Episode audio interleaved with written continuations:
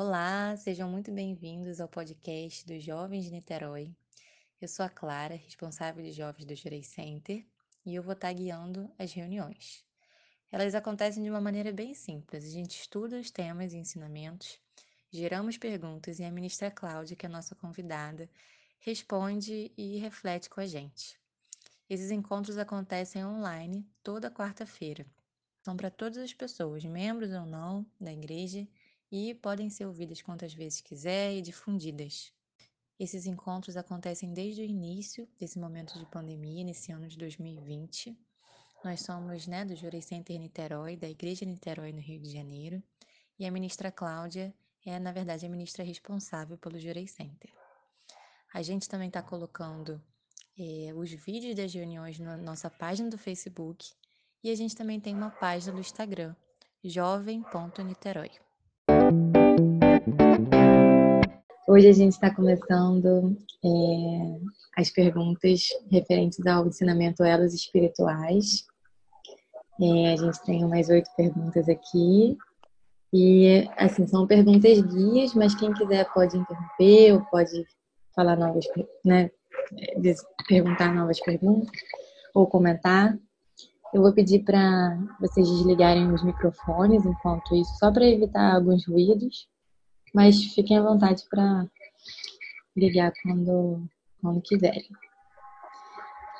É, a primeira pergunta é: Durante a quarentena, temos intensificado a prática do jorei, tanto por meio da Isunome TV quanto pela administração a amigos e familiares.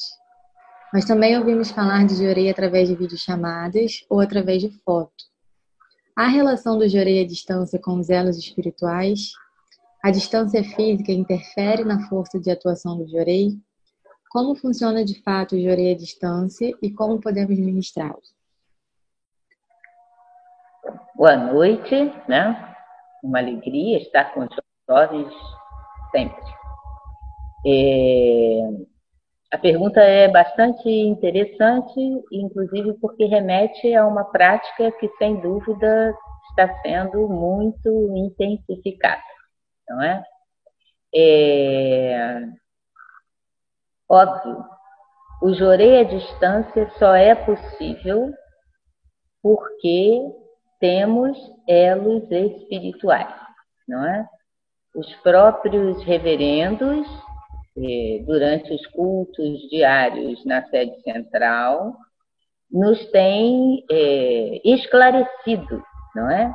Que quando recebemos o jorei ministrado por eles lá de São Paulo, né? e que vai para o mundo, porque pela internet, não é isso? Essa transmissão ela é, é mundial e com certeza há messiânicos em outros países que estão acompanhando de alguma forma, ou que eventualmente veem algum desses cultos, não é?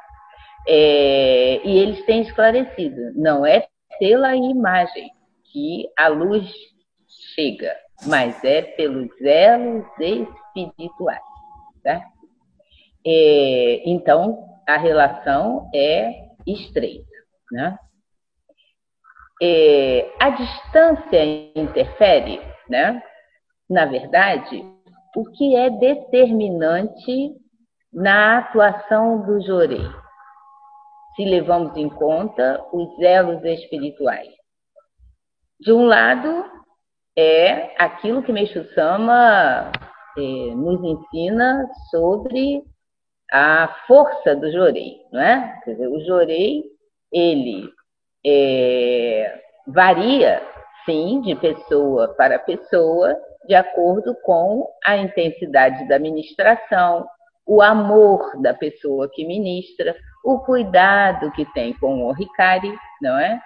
E, obviamente, é, isso também atua no jorei ministrado à distância.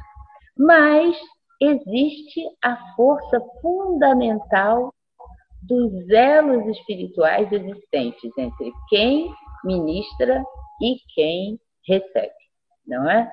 é, há muitos anos atrás, houve uma experiência significativa numa das nossas unidades, né, que eu pude acompanhar, é, porque eu estava dedicando lá, que era em Piratininga, né, uma senhora que é, queria retirar, chegou muito preocupada com o neto, que estava envolvido com, é, com drogas, né? com, com, com, é, com narcóticos, com, né? É, enfim. É, ela então foi orientada a receber jorei pelo neto e ela ia cotidianamente. Todo dia ela ia à unidade e recebia algumas horas de jorei e sempre avisava. Para o meu neto, ela mentalizava o neto e ela conseguiu retirar o neto desse caminho, né? Porque o elo espiritual entre ela e o neto eram, é, esses elos espirituais eram muito fortes, né? Então, não é a distância física que é, muda a força do jogo né? mas é, sobretudo, o sentimento de quem ministra né? e o elo espiritual que tem com quem recebe. Né? Ministra, no caso, quem recebe, é, o fato da pessoa estar tá conectada também influencia nisso? Está conectada em que sentido? No sentido de a pessoa que está recebendo está ciente e tá ali pensando, ah, eu estou recebendo, fechar os olhos. Sim, isso facilita. Por quê? Porque pela atitude de aceitação, tá certo? Né? Então, é, é uma atitude que, vamos dizer assim, é uma predisposição a receber, não é? Então, muitas vezes, quando se trata de um familiar com problemas, né, é, é possível que alguém receba, como era o caso dessa senhora, né? É, e o neto não necessariamente, ele, ele não está participando, né? Então é um processo, vamos dizer assim, que exige mais atuação do mundo espiritual, certo? Né? É óbvio que se, que se a pessoa que está recebendo, né, está consciente, está aceitando essa aceitação mesmo. O Sama fala, ele fala inclusive na aceitação dos familiares, não é? como é importante né? É, que a família também aceite, porque tudo isso cria né, um, um ambiente espiritual mais propício, mais aberto, e a luz penetra com mais facilidade. Entende?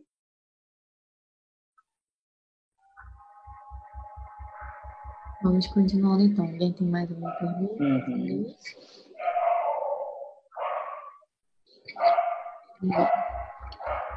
A transmissão de pensamento, os sentimentos e todo o invisível que nos liga a Deus, as divindades, as coisas e as pessoas encarnadas ou não, se dão através dos elos espirituais. Na sabedoria popular, há quem julgue desaconselhável usar roupas de brechóis ou adquirir alguns pertences usados Neste caso, há algum tipo de influência espiritual, no caso de não se conhecer ainda do antigo dono? Essa é uma pergunta complexa, né? Porque eh, eu não vejo em Meixo Sama, é, como é que eu vou dizer? Respostas pré-definidas para isso, tá certo? É lógico, ele fala, existe um elo espiritual, né, entre eh, o proprietário e a roupa que ele gosta, o objeto que ele gosta, não é isso? Então, pra, para analisar esse tipo de influência, né, é, eu diria que cada caso é um caso, né?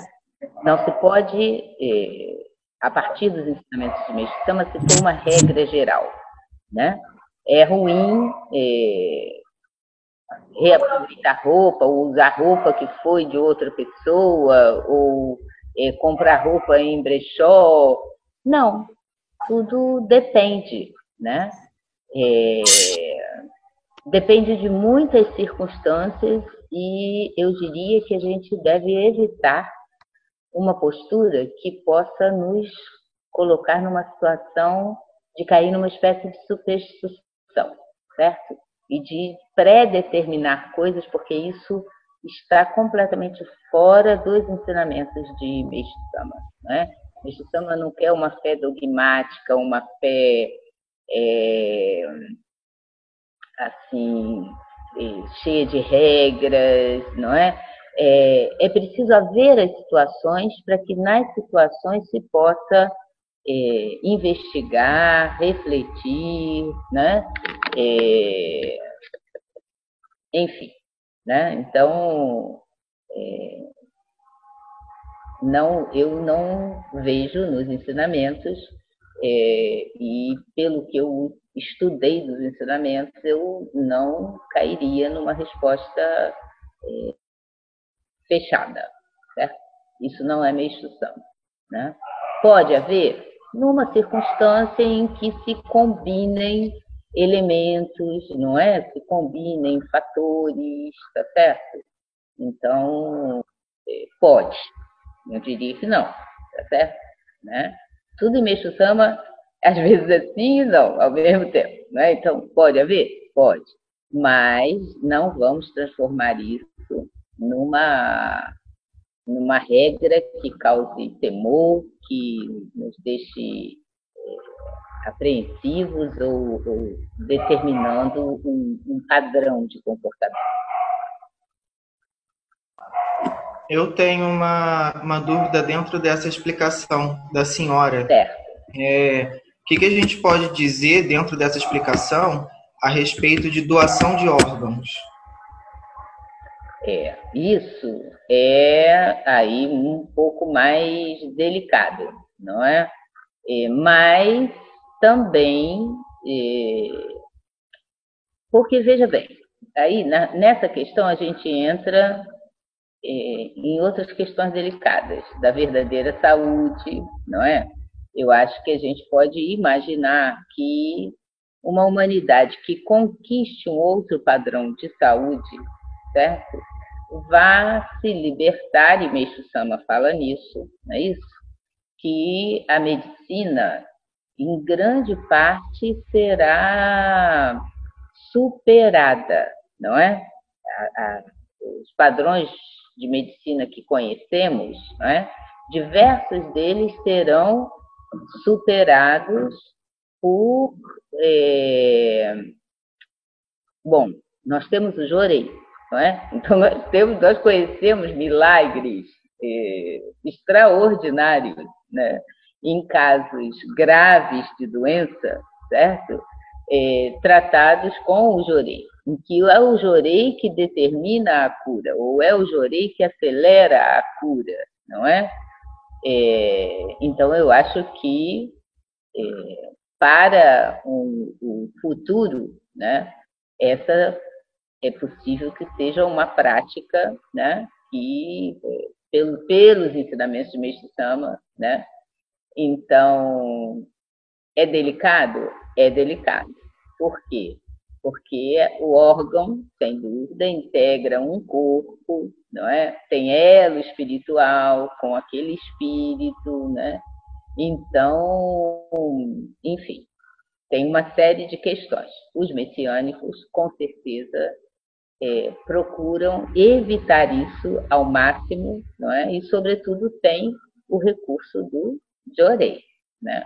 Agora, o que nós não podemos é, fazer, porque senão nós nos transformamos em, é, como é que eu vou dizer, em dogmáticos, não é? E, e em juízes das situações, não é? É sair é, julgando, certo? Né? Sair dizendo, ah, não, não, não, não devia ter feito, não, tá certo? Eu acho que essa é uma postura a ser evitada, né? Porque é, em determinadas situações, né, há até a permissão para um transplante, né, para que a pessoa possa continuar cumprindo missão, não é? E aí esse elo pode ser até e depende muito, não é? Não tem pessoas que já doam previamente os seus órgãos, não é? Então isso é uma e a doação acontece por isso, né? Porque a pessoa que que possuía aquele órgão também, então a gente também tem que levar isso em consideração, né? A postura é, do doador, né? Que pode, pelo contrário, é, viver uma grande alegria por perceber que aquilo que era parte do seu corpo material está sendo útil para a vida de uma outra pessoa, né? Então, enfim, são questões que a gente pode pensar dessa maneira sempre rica e, e, e complexa, né? É, pensando sempre que uma situação pode ter muitos lados, né? Mas eu imagino que a humanidade do futuro, né, tendo uma conquistado uma saúde com maior equilíbrio da natureza, com uma alimentação é, realmente saudável, natural, com uma outra postura mental, enfim, né? Muito dessa medicina com certeza será desnecessária, digamos. Perguntaram aqui no chat também. É, isso serve para a, doação, para a doação de sangue também, né? Também, também, né? também. É, eu uma vez, eu tenho uma amiga que ela é espírita, e uma vez ela me compartilhou um, um, um texto de, no Facebook, e aí falava que uma, na, na USP tinha uns médicos que, que era, uma, era uma médica espírita, e ela estava fazendo esse estudo, né, do, assim, da, é que é, tem um ensinamento espírita, que eu não sei direito como é que é, e aí é, é, é, utilizou também o jorei no, na melhora, né, no, como tratamento, como, como um tipo de tratamento. Ah, e assim, a resposta é que o, o paciente ele teve uma, uma melhora significativa. E aí, assim, isso estava sendo, aí, no caso, ela ia utilizar em um dos relatos dela, não, nos estudos dela. Eu fiquei bem surpresa, porque na época que eu vi isso, é, eu estava lendo esse, esse ensinamento. Só que eu estava lendo por uma. Estava com uma outra perspectiva desse ensinamento. Hoje já estou com uma outra perspectiva. Uhum. E agora já criou outra perspectiva para tudo que a gente falou aqui. Ensinamento de Meixo Sama é assim, não é? É uma fonte inesgotável, tá certo? Ninguém, nem, nem mesmo nós ministros, eu estou aqui levando uma conversa com vocês, mas assim, há sempre é, muitos aspectos a compreender com mais profundidade. Né? E o importante são essas experiências, porque essas experiências é que realmente vêm confirmar. Né? Então, os ensinamentos não são é, verdades para serem aceitas sem questionamento, porque Meshama ele traz a possibilidade da experiência. Não é? e eles vêm confirmar aquilo que ele está afirmando. Muito bom. Então vamos seguindo para a próxima pergunta. É, o que Meshisama quer dizer ao se referir aos cinco grandes astros e às cinco grandes personalidades mundiais de cada época? Atualmente, como podemos interpretar o estudo e prática da astrologia? E a pergunta ela é em três. Eu não sei se eu corto, se eu. Eu vou ler toda e aí a gente qualquer coisa. E sobre a astronomia, ao final do ensinamento, Mestre-sama diz que a Terra é o centro do universo apenas como um modo de expressão ou de forma literal? Olha, é, esse, esse é o trecho mais enigmático, digamos assim, tá certo? Porque é o trecho do ensinamento que toca na nossa maior ignorância, correto? Né? realmente é um trecho muito, é, como foi dizer, exigiria de nós, né? Ele anuncia coisas e exigiria de nós é, muito mais conhecimento, né? É, então a gente, vamos dizer assim, e tem ainda o problema da tradução do japonês para o português, tá? Que a gente nunca pode desconsiderar, correto? Então, quando ele afirma a Terra é o centro do universo, né? E ele está falando isso é, na nossa língua, né? Com a tradução, a Terra é o centro do universo, é, para mostrar o quanto o ser humano, não é, é uma criação divina tão importante, tão sofisticada, tão central, tão. É, como a gente pode dizer? Tão particular dentro do universo, né?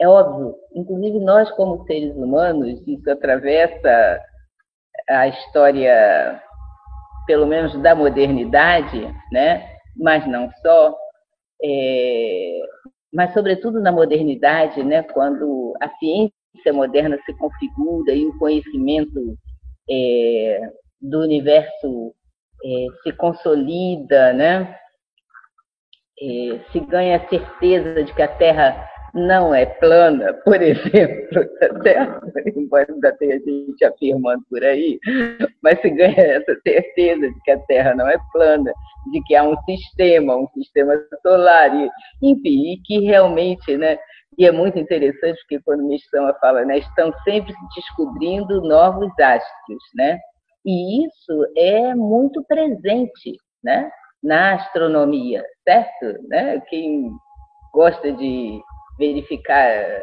esse tipo de noticiário, né? No outro dia eu recebi um, um noticiário falando do aniversário de, de um, um, telescópio famoso, Hubble, eu não sei o nome.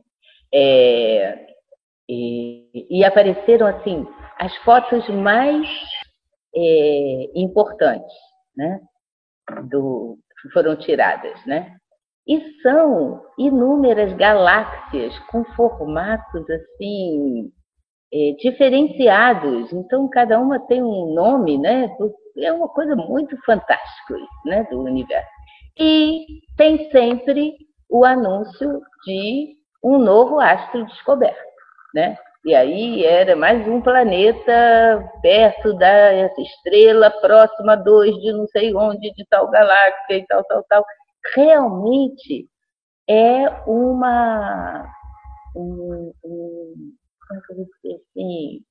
É, é infinito, né? O campo de conhecimento, porque o, o universo é infinito, nós, nós não temos como dimensionar, né?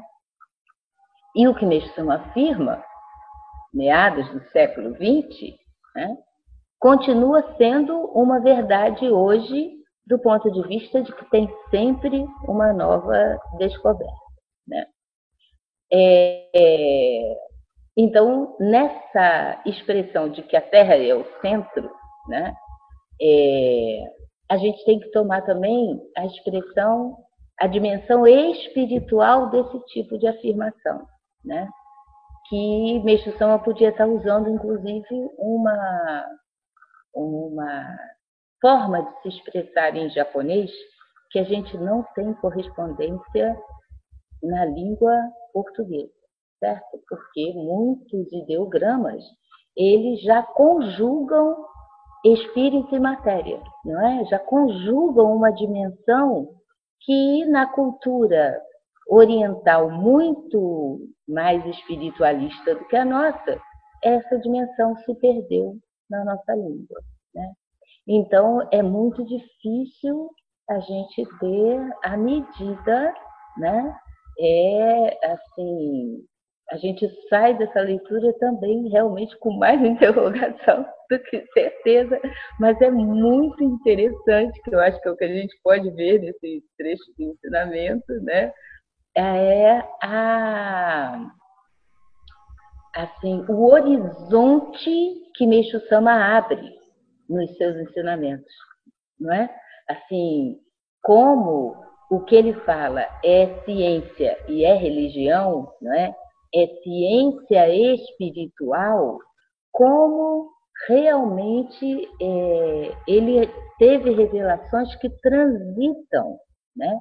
até por áreas da ciência é, que para a própria ciência ainda podem ser, é, como é que eu vou dizer, é, interrogações, ainda podem ser objeto né, de, de hipóteses de pesquisa, como foi o caso da agricultura natural, que ele foi o pioneiro e só depois se transforma num conhecimento, né? E aí só um astrofísico para nos dizer, tá certo? Um astrônomo e alguém que pudesse nos trazer esse esse conhecimento é, mais profundo, né? E, e, informações que elucidassem esse trecho, né? Desse ponto de vista, né? Mas é muito, acho que o que a gente pode tirar é isso, né? É a relação da Terra com os outros astros e mais do que da Terra, a relação do próprio ser humano. É bonito quando ele diz, né? que, na medida em que cresce a população da Terra e que a população da Terra avança espiritualmente, não é? Se torna um, um, é, os seres humanos se tornam seres mais aperfeiçoados, né? É, mais astros vão ganhando luz, né? E se tornando mais compactos, né? Porque ele fala de um processo de transformação dos astros que a gente, pelo que se conhece né, pelo que a ciência construiu de narrativa sobre a evolução do próprio planeta Terra, né, é, é bastante coerente com essa narrativa, né? Quer dizer, na medida em que o astro vai ganhando, vai se consolidando, né? Vai, vai se tornando mais sólido, certo? Ele também ganha mais luz, daí que ele vem com o exemplo do diamante, né? E que isso tem relação com a evolução do ser humano no planeta Terra. Né? Isso é, é enfim, uma, uma novidade que a ciência talvez admita daqui a algum tempo. Né? É... Baseando-se no trecho, comumente, ao se escolher amigos, Deseja-se que eles sejam boas pessoas, pois misturando-se com o bem, o ser humano torna-se bom, misturando-se com o mal, torna-se mal, devido ao reflexo dos elos espirituais. Como podemos saber quais as pessoas ao nosso redor, amigos, é, relacionamentos amorosos, familiares, estão mais influenciadas pelo secundário e pelas energias malignas, e como deixar de se influenciar e como deixar se influenciar menos por esses elos? A mistura de um elo com outro é o que nos torna mal? Não é bem uma mistura de um elo com outro, mas é o estabelecimento de elos que não necessariamente são luminosos. Aí a gente tem que é, pensar. É, primeira coisa, estamos buscando a nossa evolução espiritual. Então, jovens messiânicos não é que estejam completamente imunes, infensos, que nada vai acontecer, não é isso, certo? Mas há um caminho que é pressuposto, tá certo? Para que essas afinidades se tornem mais positivas. Qual é o caminho? É o caminho da nossa elevação, certo? Então, é, à medida em que dedicamos mais, em que estudamos mais ensinamentos, em que né, vamos aperfeiçoando a nossa fé, né, também esses elos espirituais, as afinidades, porque antes de haver um elo, há uma rede de afinidades, não é? Então a gente tem que entender que quanto mais a gente se eleva, certo? Mais as afinidades se tornam positivas, certo? É, isso não, não é, elimina a possibilidade de haver elos espirituais que não são tão positivos. Certo? É, e aí temos que pensar no conjunto de coisas que, como fazemos as escolhas, não é? Porque não é porque estamos numa religião, estamos, as nossas escolhas também vão ser vão sendo influenciadas, digamos assim, tá certo? Porque na medida em que a gente estuda mais ensinamento, em que o ensinamento vai sendo né, introjetado, em que nós participamos, não é só estudar o ensinamento, mas participar né, das atividades que nos ligam às divindades do bem, porque a gente tem que pensar nisso, ligado com aquele outro ponto do ensinamento. Né? A ligação e o fortalecimento do elo espiritual com as divindades do bem. Por isso, temos as práticas, por isso, isso temos cultos, temos orações, temos é, dedicações, não é? Isso fortalece o quê? O nosso elo espiritual com o, a, a luz superior, né? com os, os níveis superiores do mundo espiritual. Então, isso vai influenciar na rede de afinidade. Óbvio, temos máculas, certo? Então, se temos máculas, também, por um lado, tem essa luz, por outro lado, tem o nosso próprio espírito secundário, as máculas que nós portamos de outras vidas, né? e que nos levam também, podem nos levar para sintonias que não são tão positivas. Né? É, isso é um processo, certo? É um processo. E tem que ser pensado assim, porque a gente pensa muito assim, não quero que nada de ruim aconteça, certo?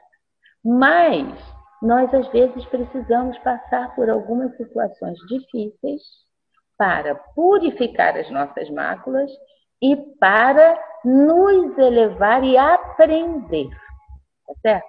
Então é importante também não imaginar que isso é um processo puramente intelectual que a gente pré-determina, certo?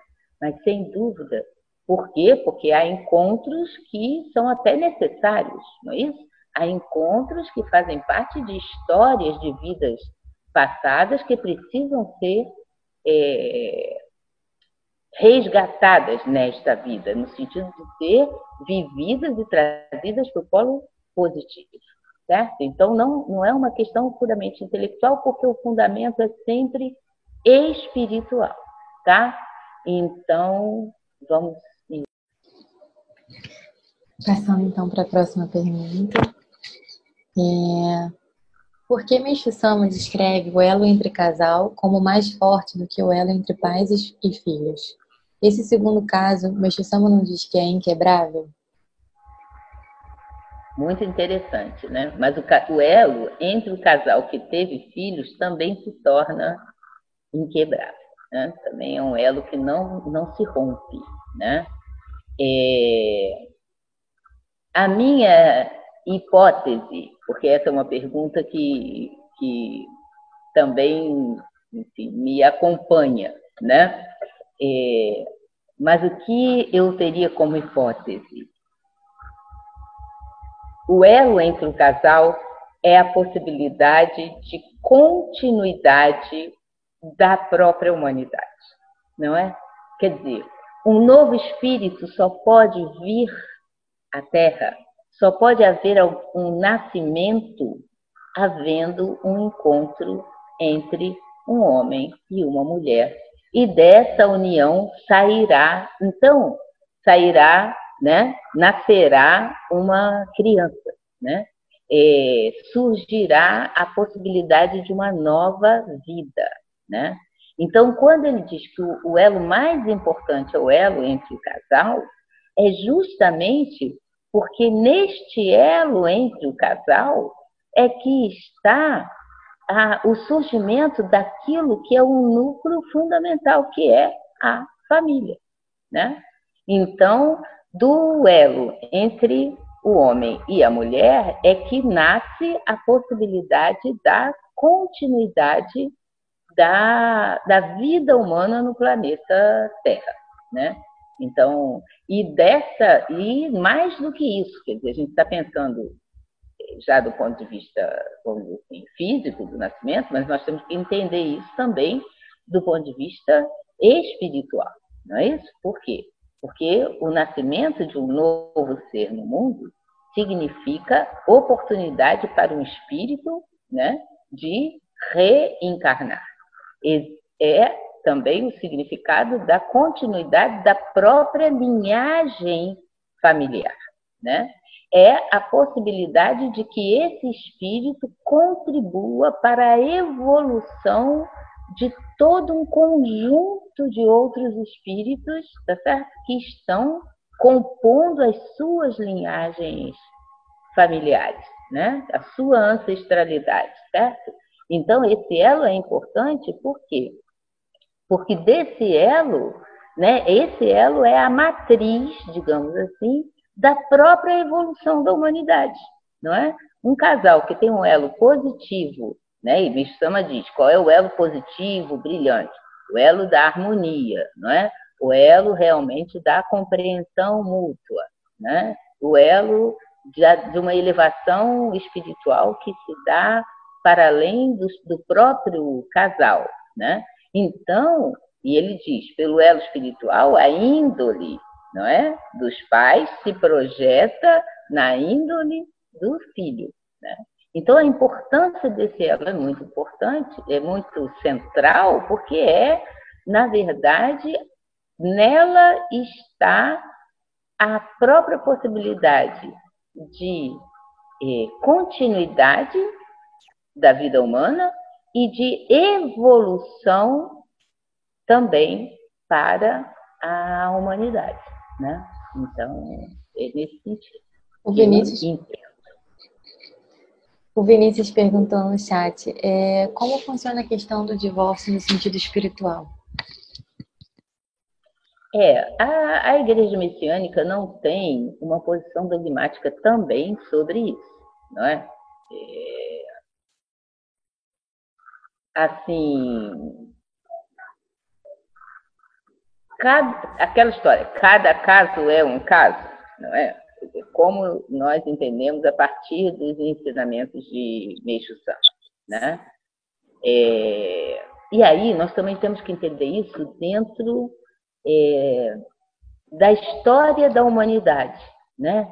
É, de cada momento que a humanidade está vivendo né? de como viveu, de como vive, como viverá. Né? Então, nós não sabemos é, o que será a humanidade do futuro desse ponto de vista. Né? É, mas, hoje, né, como é tratado pela compreensão messiânica. Né? É entendido como um ciclo que se fecha, né? É, e é muito importante, é, pelo que eu acompanhei, né, de casos, de orientações, né, é muito importante é, a questão da, da circunstância né, em que isso se dá, certo?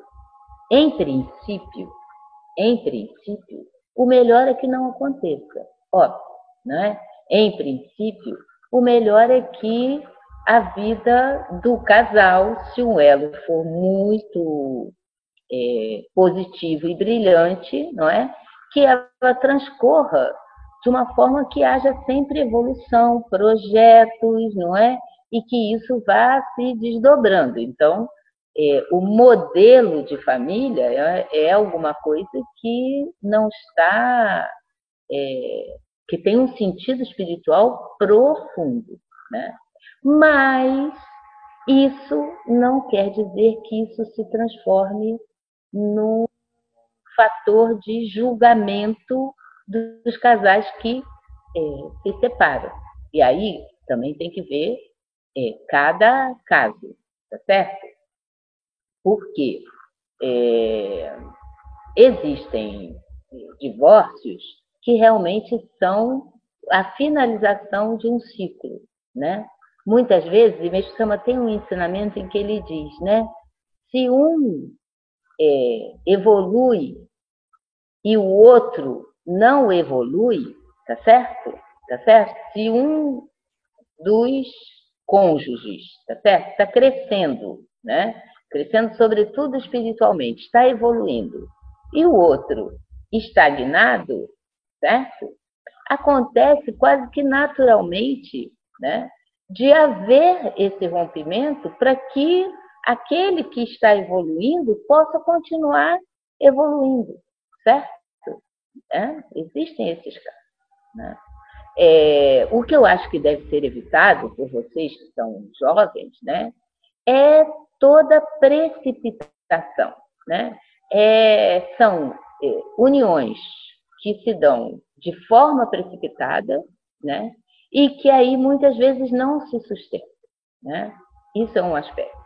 Um outro aspecto que eu acho que hoje também precisa de reflexão é, pela juventude de maneira geral e que é, incidiria, digamos assim, de forma negativa nessa perspectiva de, de rompimento, né, é, é, um conjunto de ilusões. Né? Meixo Sama, é, ele não, não, não quer que a gente é, se coloque num campo de ilusões. Né? Há muitos valores que são valores materialistas envolvendo hoje essas relações. Não é? é o desejo de haver um casamento, de haver uma festa, ou de haver, enfim, projetam-se coisas. Né? É muito triste quando a gente vê é, casais que é, assim, de forma precipitada, né? É, se unem e o casamento logo termina por e quando você vai ver qual era a, a solidez daquilo, né? Muitas vezes os dois nem se conhecem profundamente, né? É, não não estavam preparados para uma vida que toda vida tem dificuldades, não é mesmo? Nenhuma vida é uma vida é, sem é, obstáculos, sem é, transtornos, tá certo? Né? Então, enfim, é preciso também, no caso do divórcio, não é? mas a igreja, nós temos inclusive vários ministros que é, se divorciaram, né? Que casaram de novo, reverendos, né? a nossa igreja, a nossa igreja não tem essa posição, porque não existe isso no ensinamento de Meshama, tá certo? Quer dizer, a fé messiânica não é uma fé que se prenda a, a, a parâmetros rígidos. Tem que, não pode, está proibido, não é isso? Isso é, não existe. Não sei se consegui responder, Vinícius. Continuando essa, essa. Eu tenho uma pergunta. Vai, pode ir, vai. É, em relação a que a senhora estava falando sobre a, a, que no caso cria ilusões, né, dentro de relacionamentos. E quando, assim, a, a, que no caso eu acho que eu interpretei dessa forma a questão da ilusão, porque a gente tem a, a o como que se fala, o conceito de paixão e o conceito de, digamos assim, o amor. E no caso o amor, que é né, descrito como essa, esse conhecimento mais aprofundado um do outro, que tem essa nivelação, né, essa é, é, é mútuo, você é empatia e assim a paixão é como se fosse algo muito mais forte e geralmente é aquela coisa intensa que é projetada. Então assim é, eu eu queria que a senhora falasse um pouco porque eu não sei se ficou muito claro mas é porque, assim, como eu lido muito com jovens, e acontece também um pouco comigo, é, a intensidade é muito forte. E como o, que, que essa intensidade significa dentro desse contexto espiritual. Eu não sei se ficou claro, se eu consegui me expressar. Sim, sim. Isso aparece neste ensinamento, não é? Quando ele fala com o namoro que começa e a paixão, não é isso? Então, é, Meixo Sama apresenta isso como parte desse processo de. Como é que eu vou dizer? É, de construção desses elos espirituais, certo? É, a gente não pode é, negar né, que há uma parte é, que também é física, não é? é envolve muita coisa, né? mas é, Meshama não nega a paixão, mas você falou a paixão e o amor, não é? Então, o risco né, é justamente de que é, a paixão não tenha caminho para se transformar em amor. Né? Porque o amor significa é, ter projeto, ter compreensão, querer conhecer o outro com mais profundidade. É, tem uma série de elementos né, é, que são elementos é, que ultrapassam aquela é, intensidade da paixão. Né?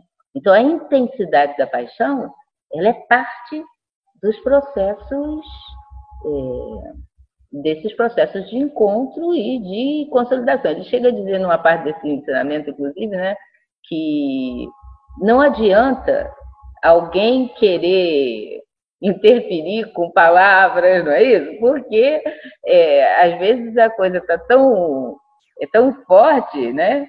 Que não adianta um terceiro, um pai, uma mãe, porque ele não fala um pai ou uma mãe, mas um terceiro uhum. querer né, dizer não, está proibido, eu não. Tá certo, né? Não, Sim, não é... é por aí que se resolve, né? É, é... Mas aí, desculpa. É. é porque, assim, não, eu, é, eu, eu tenho entendido, também lembro bastante, lembro dos ensinamentos, conversando com a, com uma moça, com a, com a Rosana também. E aí uhum. eu tenho entendido, e agora a senhora também falando, reforçou bastante isso, que a questão de, de não ter esse padrão, tipo, né, de ah, você tem que é certo, é assim, é isso, tem que ter isso, aquilo, aquilo outro. Aí, como alguns já sabem, eu vim de, é, vim de, uma, de uma, uma religião que né, prega aí que tipo, você tem que seguir esse padrão. E às vezes eu me pego naquela confusão, assim, é, até onde é, é, normal e até onde não é. Por isso uhum. que eu uhum. perguntei dessa questão da intensidade, porque por mais que ele fale que, passa, que faça parte do processo, e que é normal, porque assim, depois que passa esse período né, de, de, de euforia, é, você começa a refletir e ver assim, é, que, não, que pode dar certo, que não pode, essas coisas. E aí é ponderar né, a situação. Então, assim, é, é, esse, esse sentimento da, de perceber o momento que, digamos assim, que tá você, digamos assim, se permitir a sentir essa, intensidade e não achar que, é, digamos assim, ah, tá pecando, tá indo contra, ou, não sei se está entendendo, é porque. Estou entendendo, eu estou entendendo. Mas Meixo então... Também fala em amor correto, amor incorreto, tá certo? Né? Não é que, que, que esteja aberto para toda e qualquer coisa, não. Né? Tem um ensinamento que é amor correto e amor incorreto. Né? Então, é, tem é, assim, atrações, paixões que são incorretas, que essas têm que ser é, realmente interditadas nesse ponto de vista. Por quê? Porque vai atingir o sentimento de outra pessoa, não é? é ele também fala que não é para se entregar às paixões, não, né? E a questão, por exemplo, né? Porque hoje a gente vive um, uma sociedade de maior liberdade sexual, não é? Mas Meixo Sama diz que o correto é só ter relações quando há realmente um projeto de casar, certo? Então, é assim, ele também estabelece é, parâmetros, né, limites, certo? Alguns que está difícil para a juventude seguir, a gente entende também, tá certo? Mas nós não lidamos com essa noção do pecado, tá certo? Né? É, dessa forma da culpa.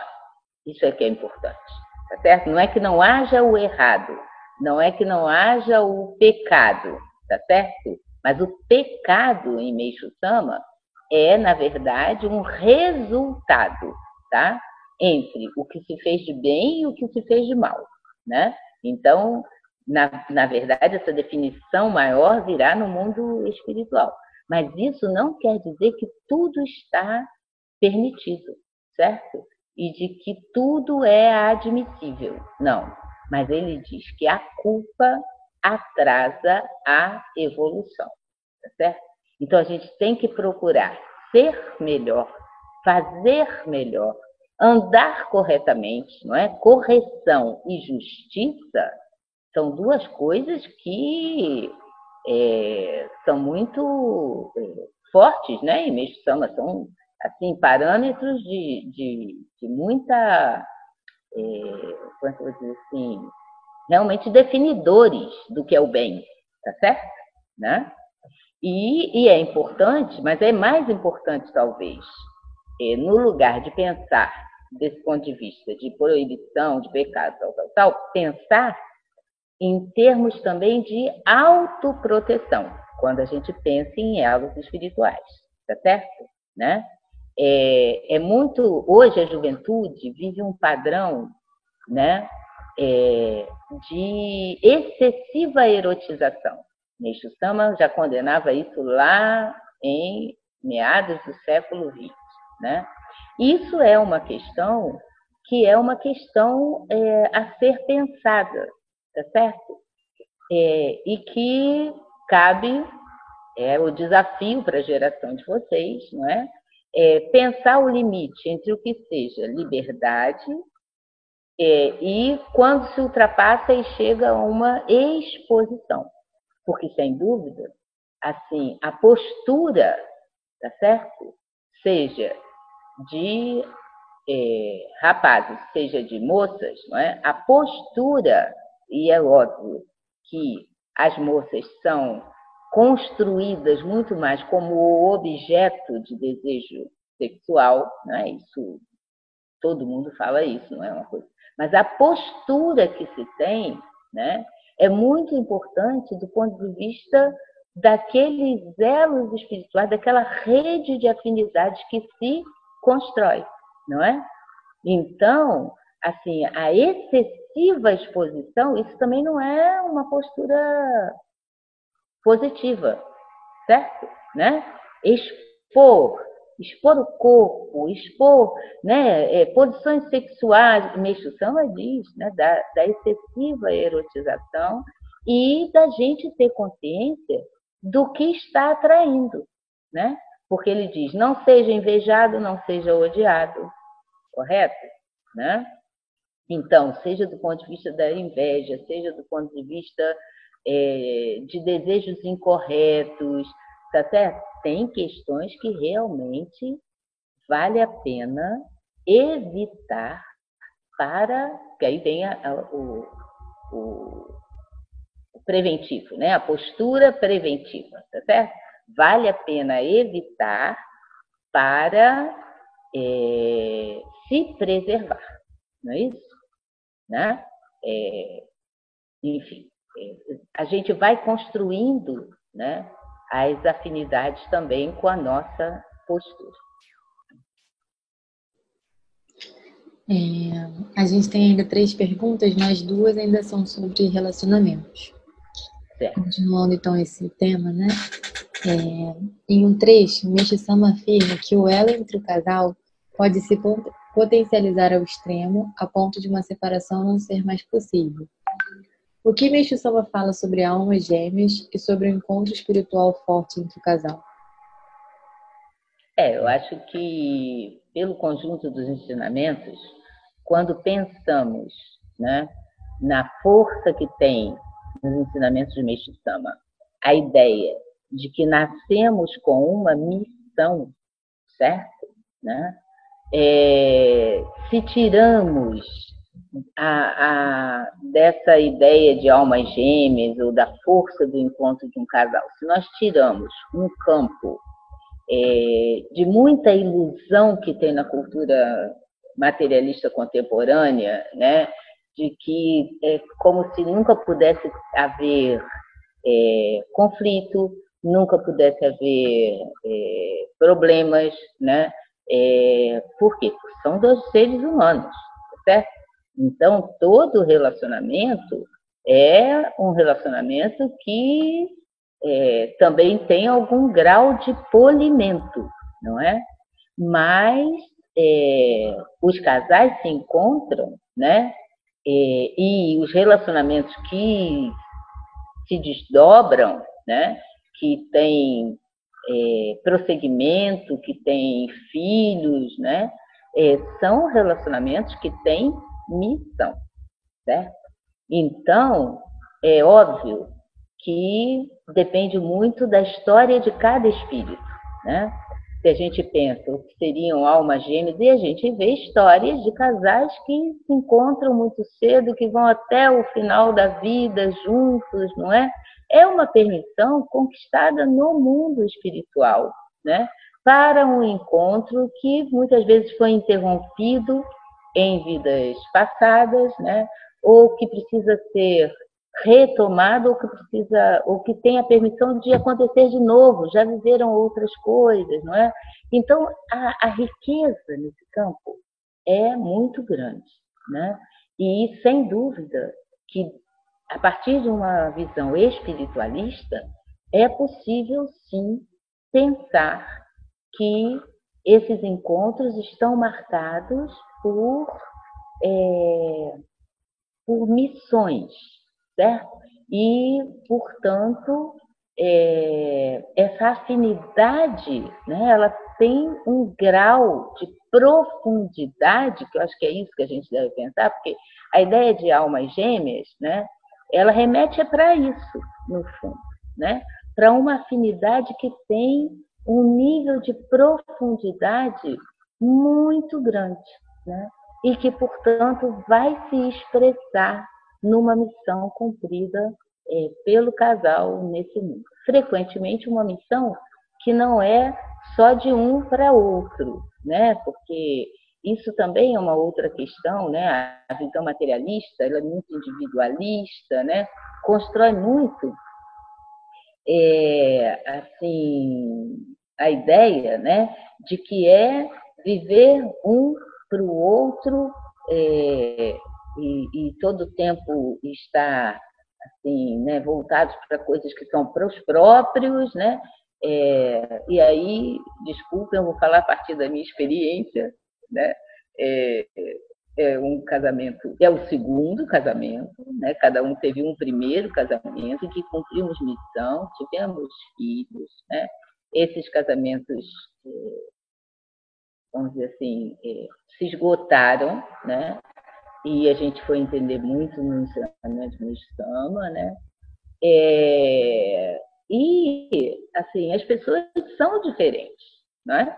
A gente, o, o que fortaleceu cada vez mais a nossa relação foi o fato de encontrarmos Meixo mas de termos projetos para fora, né? Projetos, seja os nossos projetos profissionais, cada um com coisas para fazer, com pessoas para encontrar, trabalhos para realizar, é, né, alunos para formar, no nosso caso, nós somos professores, né?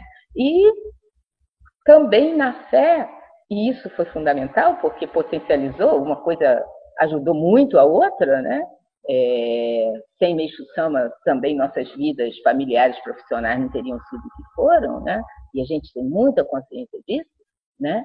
Mas a possibilidade de cuidar de pessoas, de, de se empenhar na obra divina, né?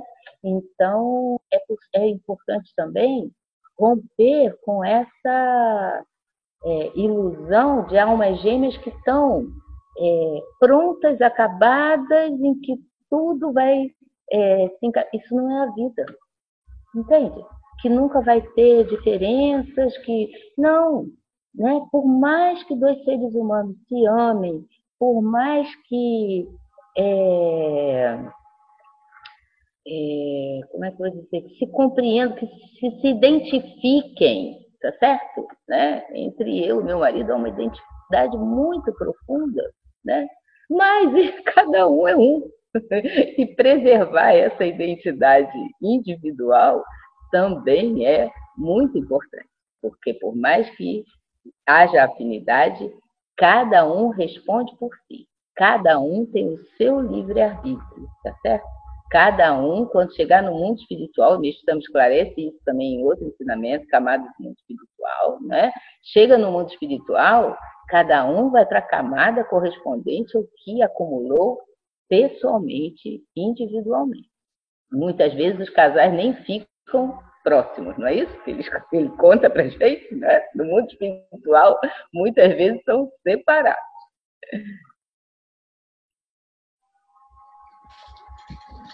Continuando então.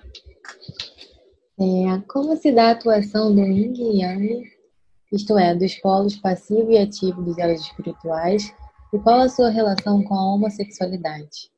Quais as causas e consequências do relacionamento homossexual, segundo Meixo Sama, e o que representa na experiência relatada no ensinamento a volta à normalidade? É, no caso do relato, tinha mais uma questão que era o suicídio, né, que estava prestes a acontecer, né. Essa também é uma questão assim bastante complexa, né, e que a postura a partir dos ensinamentos de Mishama é sempre de busca de compreensão, tá certo? Quer dizer, é...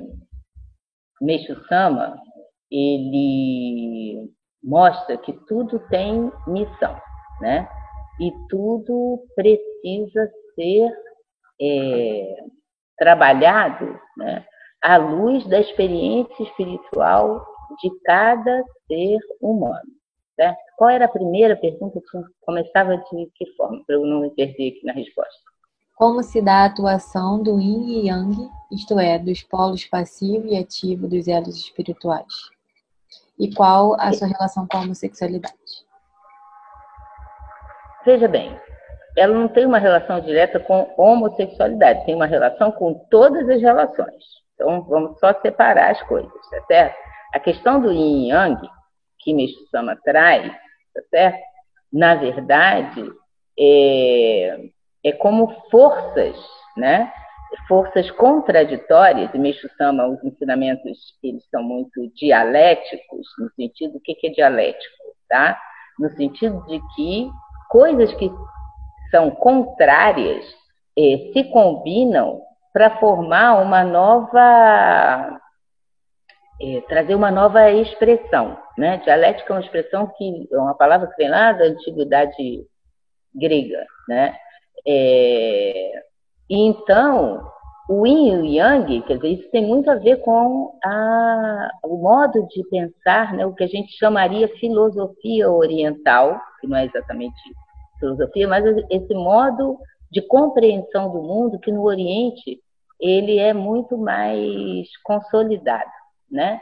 É, de que é, tudo no mundo está em alguma relação, certo? Então, tem sempre o, o dinamismo da vida, da evolução, do universo, né? se dá por uma combinação entre passividade e atividade. Então, isso, é, Meixo Sama trouxe para aquele exemplo, mas isso é alguma coisa que está é, presente em todo o universo tá certo? Não é uma, uma coisa é, exclusiva, né?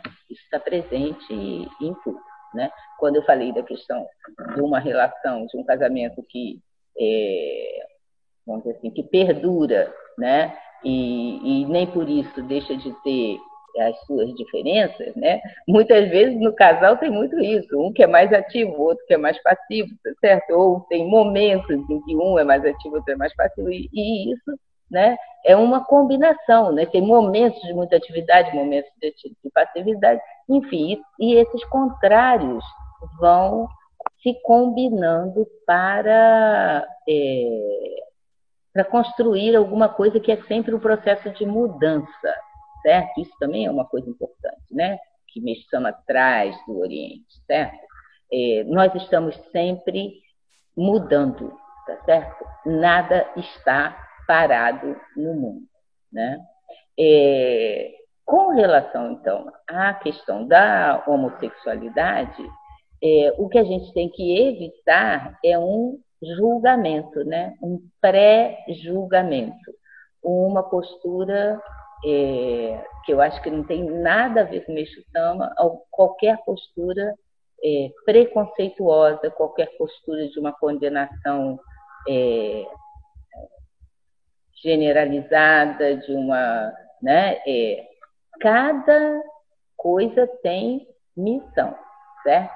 Então, é óbvio que do ponto de vista da humanidade, certo?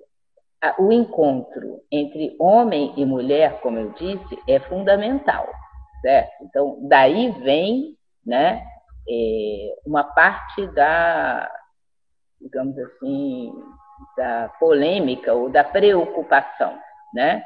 É, é preciso haver é, como é que eu vou dizer? É preciso haver o um encontro né, hétero, é preciso para que possa surgir um, uma nova vida, certo?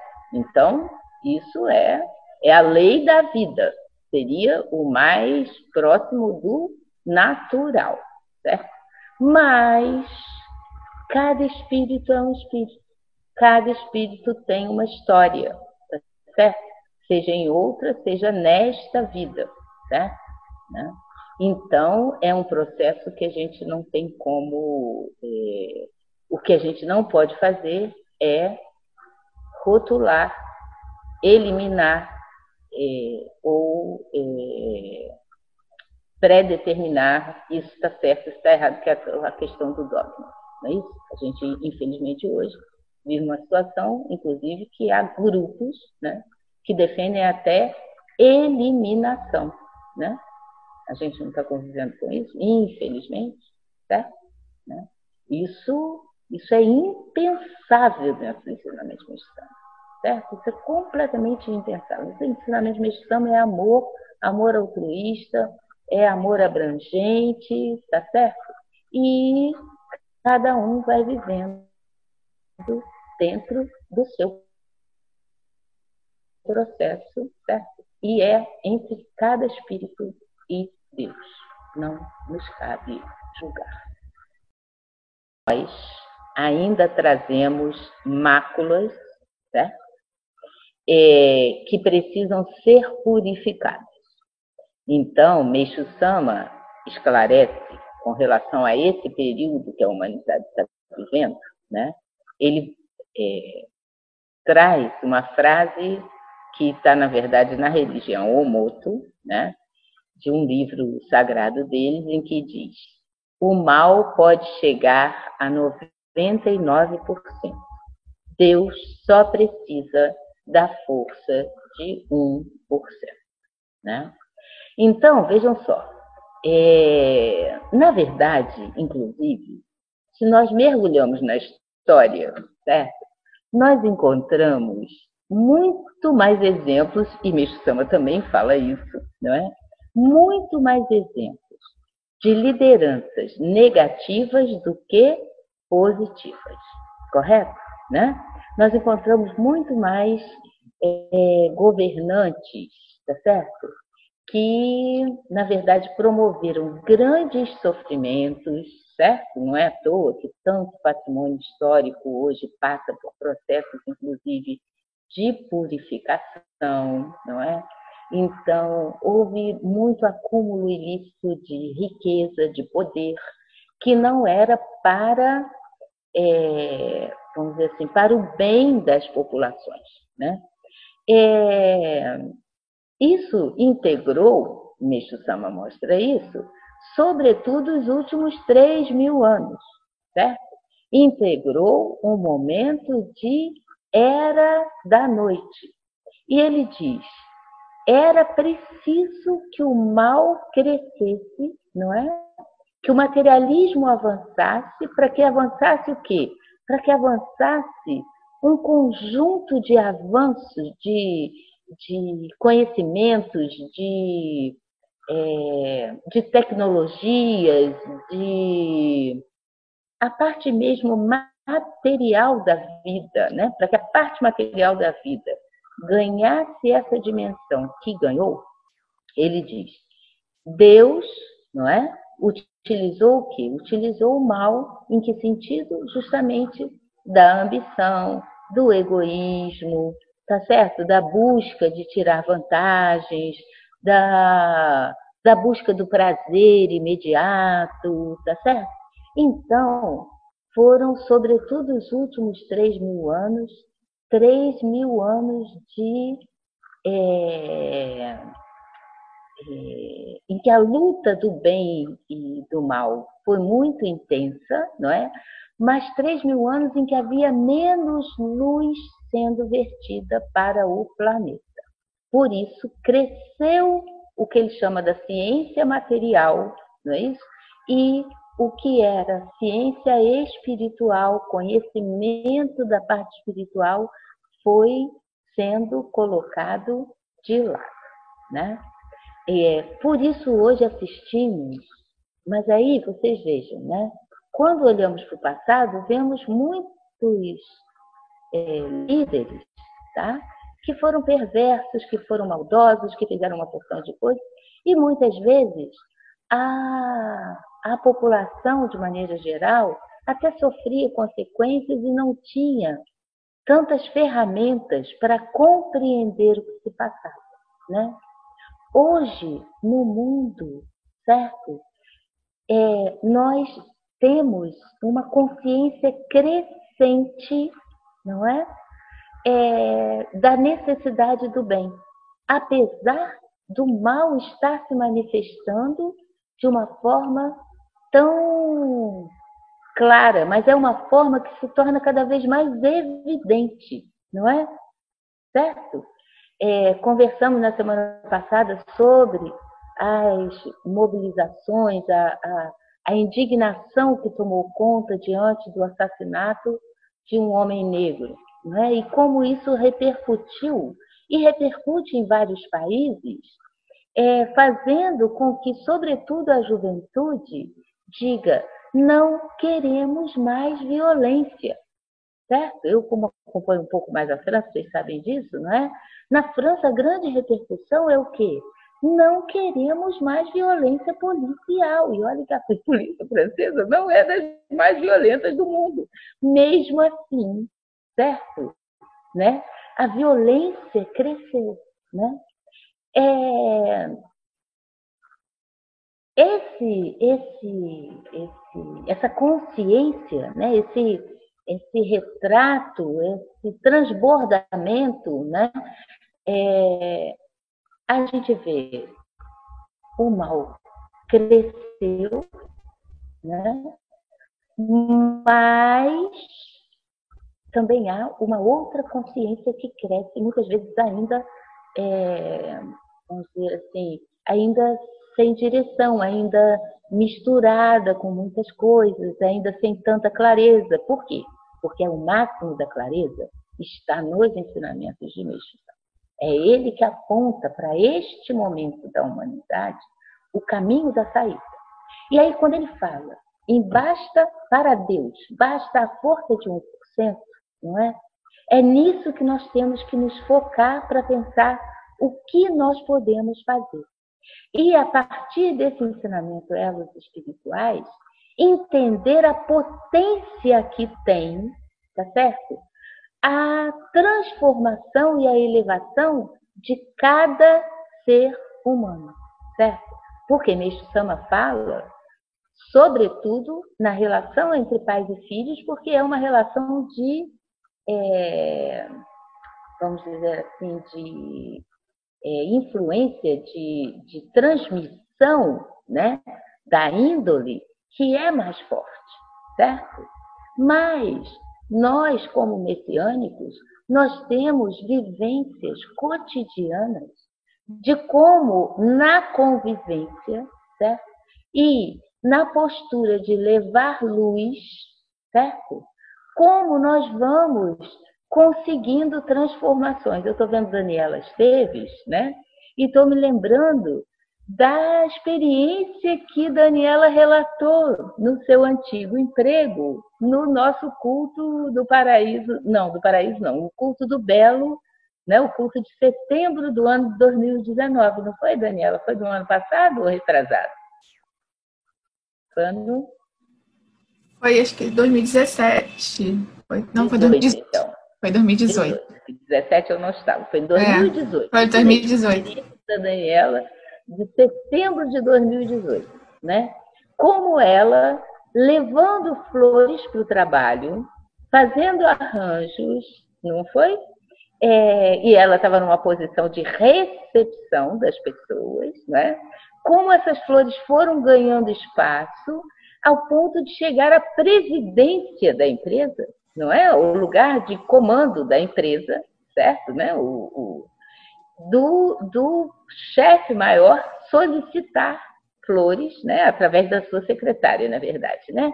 Hum. E como, ao mesmo tempo, isso foi atuando, sobretudo, As sobre pessoas. a personalidade de uma funcionária que tinha hum. uma posição de comando, que era uma pessoa muito difícil, que tratava muito mal os funcionários de maneira geral, e como ela foi sendo tocada, não foi isso, Daniela? Se eu me lembro da experiência. Foi, foi é? sim. Ela foi sendo tocada, foi mudando de postura. Postura. É?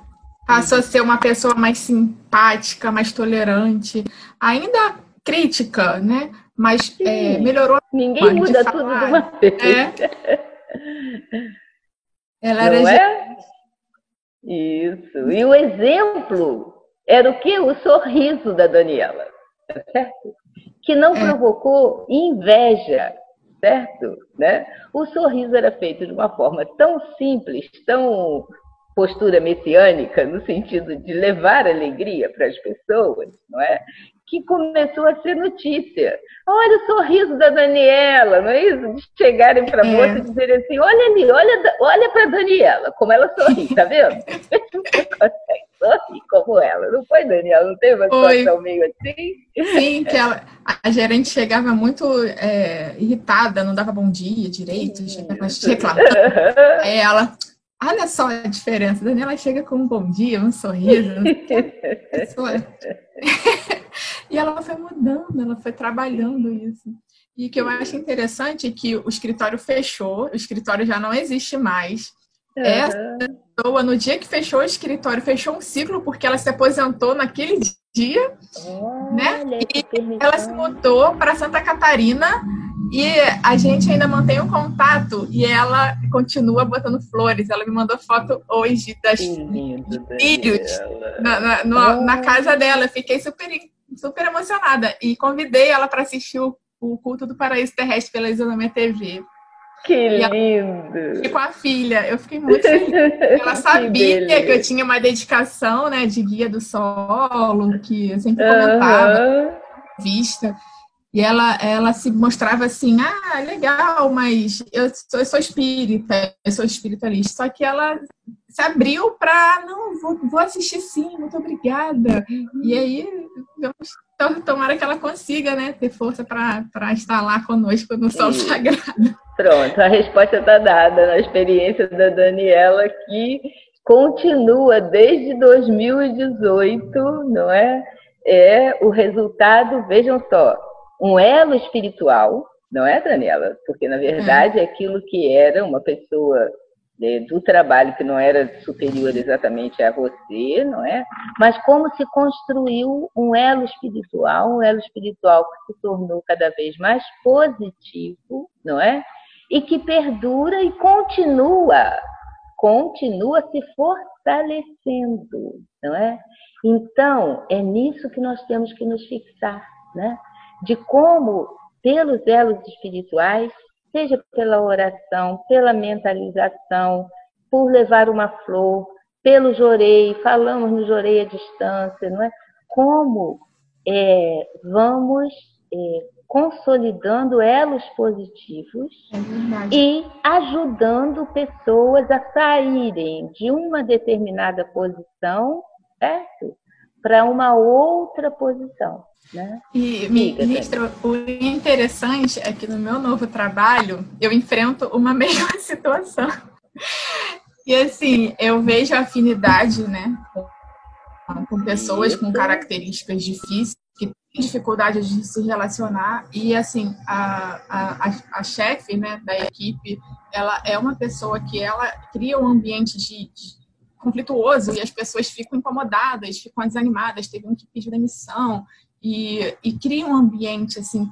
E a flor, mais uma vez, está permitindo que o ambiente espiritual se transforme. Eu, hoje, é, coloquei, estou preparando né, as coisas para levar as churrincas, porque eu estava Uhum. muito preocupada, tipo, ah, período de experiência, eu vou levar. Eu tirei essa preocupação, falei, gente, eu quero ser útil, vamos paraíso, o culto do paraíso terrestre está chegando, eu quero que muitas pessoas tenham, eh, recebam a luz de Deus e pelo pensamento, né? Não tem oportunidade de falar da Uhum. igreja, do que, que, que recebam luz. E o Uhum. clima está ficando cada vez mais harmonioso. Aí Pois depois é. a gente. Isso, isso. Então, incrível a vejam flor. só. Isso. E Meixo Sama diz: tudo que é de Deus começa na pequena forma, certo? Exatamente. Então, vamos plantando o paraíso com as nossas atitudes, com o nosso sentimento, com esta compreensão. Não basta o sentimento, é importante a compreensão. Gostei de ouvir Daniela, porque eu, vejam na, a- o nível de compreensão dela. Eu entendi que é afinidade minha, não é? Então, é, ainda há coisas para limpar e, ao mesmo tempo, Meixo Sama diz nesse ensinamento muito lindamente, quando ele fala de reencarnação, não é? Ele fala, em outras vidas, né, é, podemos ter feito coisas muito graves. Né? E é, entendemos isso no mundo espiritual e nos comprometemos a vir para essa vida, certo? Justamente para fazer o bem, certo? E reparar aqueles registros que ficaram no mundo espiritual, não é? Então, gente, isso é o caso de todos nós, tá certo? A gente não encontrou Meixo-sama por acaso. Todos nós temos missão para cumprir, não é? Todos nós temos essas afinidades a serem é, buriladas, polidas, né? E cada encontro desses é uma grande oportunidade. Porque uma coisa é você estar num ambiente, né? E hoje o reverendo Marco Rezende falou, inclusive, é, falou, gente, ó, é muita atividade, construção do paraíso é atividade, tá certo? Então, se ela estivesse num ambiente, né, em que ela chegasse, hum, tá todo mundo quieto, farmaceira, tá certo? Tudo funcionando de uma forma como assim, um mecanismo já dado em que é, não houvesse nenhum problema, também não ia ter, certo? O estímulo, né? Para ela levar flores, para ela pensar e orar pela pessoa, tá certo? Então, é nessa situação, que é uma situação de é, desafio, não é? Tá certo? O desafio é necessário, certo? Para que a gente possa cumprir missão. Por isso que nós temos que agradecer em qualquer circunstância. Se não houvesse um novo desafio, Daniela não estaria podendo cumprir a missão com que ela se comprometeu antes de nascer no mundo material, se comprometeu lá no mundo espiritual, não é? Disse assim, ó, eu vou nascer para fazer isso, certo? Então, é assim que a gente vai mudando a partir da base, a partir do que é a pequena forma, certo? Não temos varinha de condão, Não sabemos, não temos bola de cristal, não é? Não sabemos, mas temos certeza interior, tá certo? De que esse planeta e essa grande purificação está mostrando isso, de que este planeta vai passar por uma transformação de qualidade muito importante.